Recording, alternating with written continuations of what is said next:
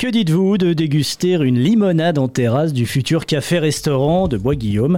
Bon, il va falloir patienter encore un peu, mais une maison située à proximité de la mairie va faire l'objet d'une réhabilitation dans le cadre des travaux du cœur de ville, un lieu de convivialité attendu par les habitants, estime le maire de la commune, Théo Pérez. Bien sûr, on a des restos, on a euh, des bars tabac où on peut prendre un café, etc.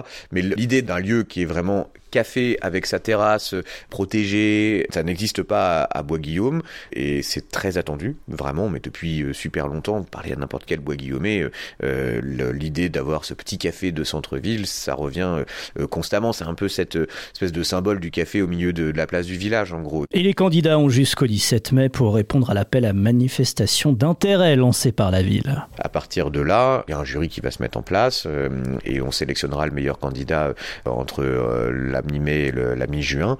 Et donc, on pourrait ensuite estimer que le porteur de projet commence avec le constructeur la réhabilitation euh, de cette petite maison à partir du mois de septembre-octobre, quelque chose comme ça.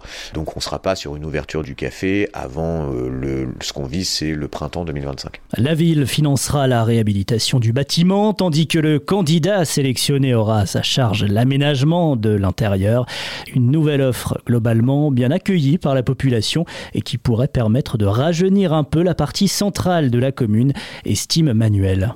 Si ça peut apporter un peu de gaieté, surtout pas loin de la mairie, en vrai, pourquoi pas Puis ça peut aussi attirer un peu plus de jeunesse en centre-ville. Surtout qu'il y a un lycée pas loin et ça peut aussi être pratique pour eux. Un café-restaurant qui disposera d'une surface commerciale d'environ 150 mètres carrés.